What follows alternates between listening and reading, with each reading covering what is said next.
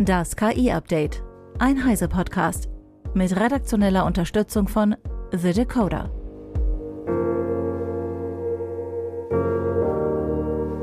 Hallo, ich bin Isabel Grünewald und dies ist unser letzter Deep Dive im Jahr 2023. Und was für ein Jahr das war. Darum möchte ich zunächst euch, meinem Publikum, danken, denn ohne euer anhaltendes Interesse gäbe es das KI-Update überhaupt nicht. Ohne meine vielen Kolleginnen und Kollegen bei Heise Online und unserem Magazin gäbe es diesen Podcast aber auch nicht. Darum lasse ich Sie heute noch einmal zu Wort kommen und wir blicken auf Ihre persönlichen Highlights des Jahres in Sachen künstlicher Intelligenz. Das KI-Update wäre sicher nicht so umfangreich und informativ ohne unsere Kooperation mit Max Schreiner und seinen Kollegen von der KI-Info-Plattform The Decoder. Max steuert jeden Tag spannende Meldungen aus dem Bereich der KI-Forschung bei. Er fasst das vergangene Jahr so zusammen. ChatGPT kam zwar schon Ende 2022, aber erst mit der Veröffentlichung von GPT-4 im März 2023 wurde wirklich klar, welche Auswirkungen die einfache Idee hinter dem Produkt haben würde. Dieses Jahr war generell das Jahr der generativen KI für Text, für Audio und auch für Video. Neben der explosionsartigen Verbreitung von ChatGPT hatten wir die ersten konkurrenzfähigen Open-Source-Sprachmodelle, zahlreiche neue KI-Startups, darunter auch in Europa wie Mistral, und Paper wie Generative Agents von der Stanford University und Google, die gezeigt haben, wie Sprachmodelle als Agenten miteinander interagieren und interessante Ergebnisse produzieren könnten. Diese Idee wurde im Laufe des Jahres in vielen Forschungs- und Open-Source-Projekten aufgegriffen, wie etwa Baby HAI und von OpenAI mit der Assistant API wesentlich vereinfacht. Foundation-Modelle wie GPT-4 fanden auch Anwendung in der Robotik, wo es einige Fortschritte gab, etwa Googles Robotic Transformer 1 und 2 sowie RobotCat, ein KI-Agent, der selbst Trainingsdaten generiert, um Roboter besser steuern zu können.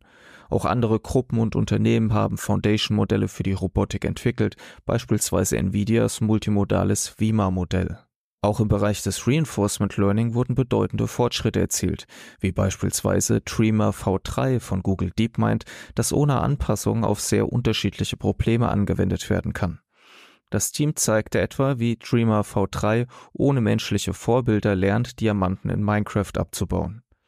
Anfang des Jahres zeigte das Unternehmen auch ADA, kurz für Adaptive Agent, ein Foundation Reinforcement Learning Modell, wie DeepMind es nennt. ADA folgt dem klassischen Rezept des Foundation Modells und wurde auf einfache Aufgaben mit riesigen Datenmengen trainiert, in diesem Fall in einer simplen Simulation. ADA war wichtig, weil es zeigt, dass Skalierung auch beim Reinforcement Learning zu Modellen führt, die dann bei anderen Aufgaben besser abschneiden. Mein persönliches Highlight, Deep Learning und andere KI-Methoden halten Einzug in andere Wissenschaften. Hier hat sich erneut Google DeepMind hervorgetan, das mit Alpha Tensor einen neuen Algorithmus zur schnellen Matrizenmultiplikation entdeckte, zusammen mit Isomorphic Labs, einem Alphabet-Unternehmen für KI-gestützte Medikamentenentwicklung, Einblicke in die neueste Version des AlphaFold-Systems zur Vorhersage von Proteinstrukturen gab und dabei zeigen konnte, dass die neuen Versionen viele Schwächen der Vorgängerversion verliert und neue Möglichkeiten für computergestützte Strukturvorhersagen eröffnet. Schließlich zeigte Google DeepMind mit FunSearch den ersten Einsatz eines code-generierenden Sprachmodells in Kombination mit einem evolutionären Suchalgorithmus, um eine bisher unbekannte und vor allem bessere Lösung für ein mathematisches Problem zu finden. 2023 war aber auch das Jahr der KI-Regulierung und der weltweit wahrgenommenen Warnung vor existenzbedrohenden Risiken, die auch dazu beigetragen haben dürften, die Forschung anzukurbeln, die versucht, die inneren Mechanismen solcher Foundation-Modelle besser zu verstehen. Ein eindeutiges Highlight ist natürlich, dass die EU mit dem EU AI Act die ersten Hürden auf dem Weg zu einer umfassenden KI-Regulierung genommen hat. Die Details werden voraussichtlich im Laufe des nächsten Jahres entschieden und die werden den KI-Markt in Europa sicher stark beeinflussen. Vielen Dank, Max. Einer, der sich bei uns im Heise Verlag mit KI-Anwendungen beschäftigt, ist Hartmut Gieselmann von der CT. Was bleibt dir denn ganz besonders in diesem Jahr in Erinnerung? Ja, meine Highlights für das Jahr 2023. An erster Stelle möchte ich da vor allen Dingen die äh, Marketingabteilung von Microsoft, OpenAI und anderen KI-Herstellern nennen. Ähm, durch ihre vollmundigen Ankündigungen und den hohen Zeitdruck haben die Hersteller unfertige Beta-Produkte auf den Markt geworfen, die viele Fehler hatten und wo es sehr viele Nachfragen und Klärungsbedarf gab. Dadurch hatten wir Technikjournalisten sehr, sehr viel zu tun und es ist auch nicht absehbar, dass unsere Arbeit irgendwann von einer KI ersetzt werden wird. Nicht so viel Glück hatten da die Illustratoren, ähm, die doch aufgrund von Midjourney und äh, deren sehr fotorealistischen Bildern inzwischen deutlich weniger Aufträge bekommen. Hast du eine Lieblingsanwendung? Was ich persönlich einsetze, ist unter anderem die Textkorrektur von DeepL Write. Die ist seit März erhältlich, immer noch in einer Beta-Phase. Sie hat noch ihre Probleme, kann aber auf Fehler hinweisen, die mir sonst vielleicht nicht so auffallen würden. Technisch erstaunt hat mich äh, zuletzt die äh, doch äh, sehr gute Qualität der Sprachausgabe von der Mobil-App von ChatGPT. Die Stimmen sprechen um einiges natürlicher, als man das von Alexa und Siri und anderen Sprachassistenten her kennt. Und auch die äh, Spracherkennung mit Whisper ist doch äh, auf einem sehr, sehr hohen Niveau. Und was erwartest du für das neue Jahr? Für das nächste Jahr erwarte ich, äh, dass die KIs ihre multimodalen Fähigkeiten mit Bildern umzugehen, mit Sprache umzugehen, wesentlich weiter ausbauen werden. Ähm, ich denke aber auch, dass die äh, Fehlerquoten von ja, 20 bis 30 Prozent auch weiter bestehen bleiben werden, weil sich strukturell an den Trainingsmethoden äh, nicht großartig etwas ändern wird. Vielen Dank, Hartmut. Wenn ihr diesen Podcast regelmäßig hört, dann kennt ihr auch die Stimme meiner Kollegin Eva Maria Weiß, die für den Heise Online Newsroom jeden Tag über KI-Themen schreibt. Auch bei ihr hat das Wettrennen zwischen den großen Tech-Firmen für Kopfschütteln gesorgt. OpenAI und Microsoft scheinen Google ja gewaltig unter Druck zu setzen. Und das hat sich wirklich ziemlich drastisch gezeigt, als Google Anfang des Jahres recht spontan ein Event in Paris auf die Beine gestellt hat. Das wirkte wirklich hart nicht durchdacht und funktionierte auch einfach nicht. Google hat da KI-Funktionen und Dienste und Einsatzgebiete gezeigt, die es einfach schon seit einer Ewigkeit gab, die man kannte, wenn man sich mit dem Thema auseinandergesetzt hat. Deshalb ist das jetzt eine Art mein Anti-Highlight des Jahres. Aber ich möchte an der Stelle gar nicht auf Google so sehr rumhacken, ganz im Gegenteil nenne ich dieses Event eher Anti-Highlight, weil mir total schleierhaft ist, warum Google sich immer doch wieder so in eine Ecke gedrängt fühlt und teilweise sich ja offensichtlich auch jetzt noch unter Zugzwang fühlt. Es dürfte doch eigentlich inzwischen fast jeder wissen, dass das T in ChatGPT für Transformers steht, also die Architektur, die aus dem Hause Google kommt. Und bei allem, was KI ist, aber vielleicht nicht Sprachmodell, ist Google halt nach wie vor auch der absolute Primus. Und selbst bei den Sprachmodellen wissen wir es eigentlich auch nicht so genau, was sie vielleicht doch alles können. Klar ist, dass BART keine echte Konkurrenz für ChatGPT ist, also der Chatbot von Google. Aber der Hype um ChatGPT flacht ja zumindest ein Stück weit auch ab.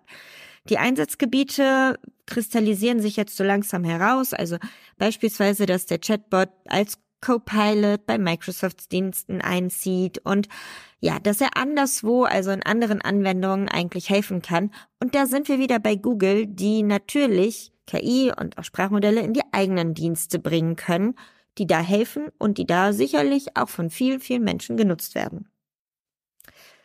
Also Google kann an der Stelle auf jeden Fall doch mithalten. Und vielleicht kann man sagen, dass dieser Tanz von OpenAI und Microsoft und Google dann doch wieder auch mein Highlight des Jahres war und ich super gespannt bin, wie das im kommenden Jahr weitergeht. Ein weiteres Thema, über das Eva auch für einen Deep Dive mit Irina Orsic von der EU-Kommission gesprochen hat, war natürlich der AI Act. Auch ein Highlight für mich ist tatsächlich der AI Act. Und damit meine ich vor allem, dass wir jetzt überhaupt ein Regelwerk in der EU haben, weil kurz sah es ja schließlich so aus, als würde vielleicht der gesamte AI Act noch kippen und als müsste man ja sogar von vorne loslegen. Ähm, mir schmeckt es auch nicht so richtig, dass es sehr viele Ausnahmen für Regierungen und Behörden gibt, biometrische Daten zu nutzen für wirklich viele Zwecke. Aber man muss halt auch sagen, was wäre denn ohne AI Act? Ähm, viele der Bereiche sind, waren von anderen Gesetzen abgedeckt, klar. Und trotzdem muss man sagen, wir sehen ja jetzt, weil dieser Streit so groß war, wie unterschiedlich da die Herangehensweisen sind in verschiedenen Ländern. Deshalb bin ich halt doch ganz froh, dass es immerhin ein bisschen Regulierung gibt an dieser Stelle. Ja, der zweite Streitpunkt war ja, dass äh, Basismodelle jetzt reguliert werden, ähm, verpflichtend und nicht nur freiwillig, also OpenAI's GPT oder Googles Gemini. Und das ist dann abhängig von der Größe und den Nutzungszahlen ähm, die Anbieter müssen einige Informationen zu ihren Modellen offenlegen, zum Beispiel zu den Trainingsdaten oder wenn es Störfälle gibt, wie auch immer die genau aussehen. Hm, ich glaube nicht, dass das unzumutbar ist, so wie das da jetzt steht. Ähm, und ich glaube auch noch nicht, dass wir wirklich überregulieren.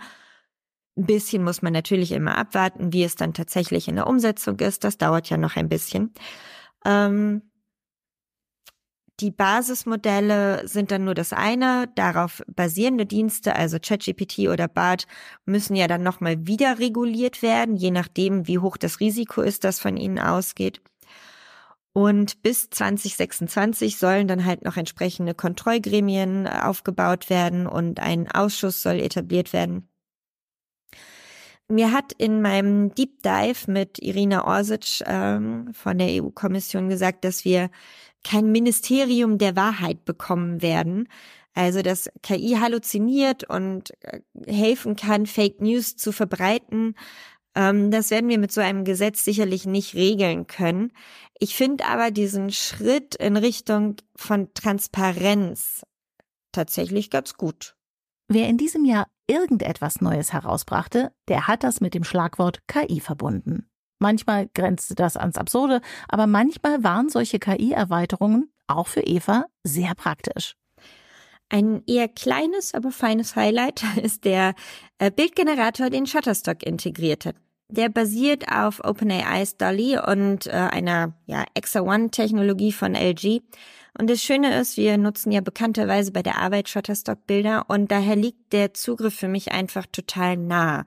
Man braucht halt auch nicht total umständlich über Discord gehen wie bei Midjourney.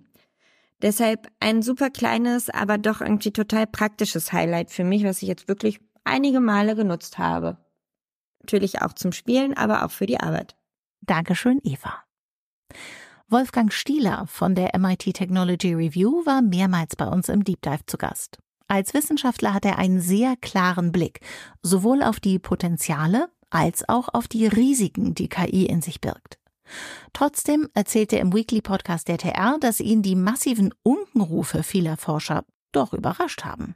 Was bei mir auch hängen geblieben ist, was mich sehr verblüfft hat, war, äh, wie stark und einflussreich diese Szene der, äh, ich nenne sie mittlerweile immer KI-Doomer ist, also mhm. die Weltuntergangsfraktion innerhalb der Forschungsgemeinde ähm, die halt davon ausgeht, dass äh, früher oder später so eine KI-Superintelligenz entsteht und dass die tatsächlich dann ihre eigenen Zwecke verfolgt und diese eigenen Zwecke nicht deckungsgleich mit Zwecken von Menschen sind und dass sie deswegen, äh, dass deswegen eine große Gefahr besteht, dass die Menschheit dabei tatsächlich total ausgelöscht wird. Das hat mich verblüfft. Noch scheinen wir Menschen immer noch die größere Bedrohung für die Menschheit zu sein als KI.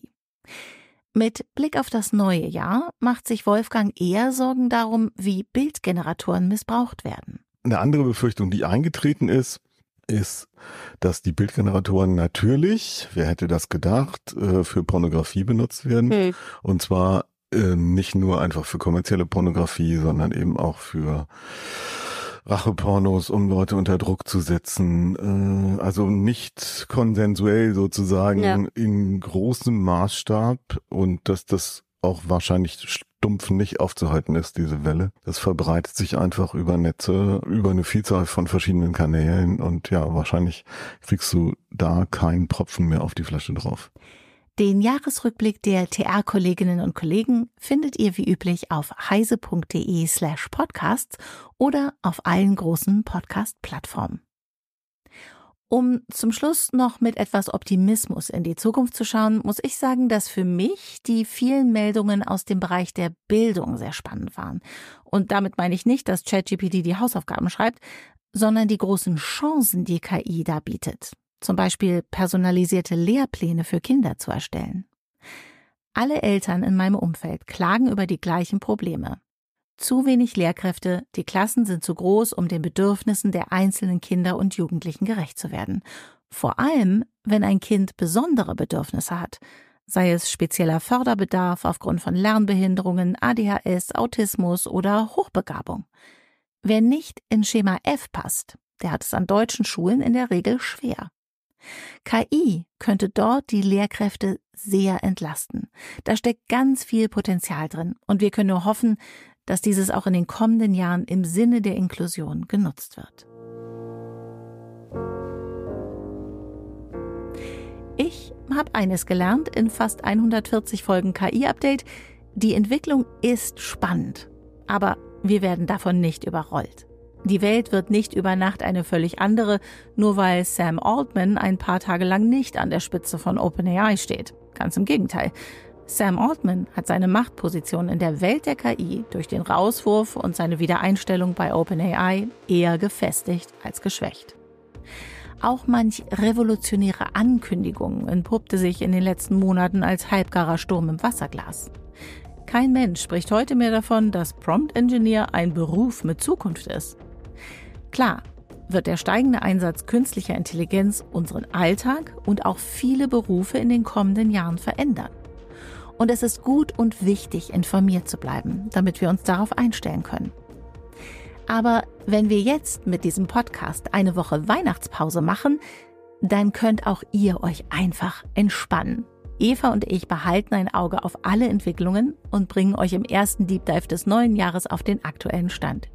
Ihr verpasst also nichts, wenn ihr euch zwischen den Feiertagen ein bisschen mehr Zeit für die Menschen um euch herum nehmt, als für die Nachrichten. Ab dem 2. Januar bin ich dann wieder mit dem werktäglichen kompakten News-Überblick für euch da. Bis dahin wünsche ich euch entspannte Feiertage.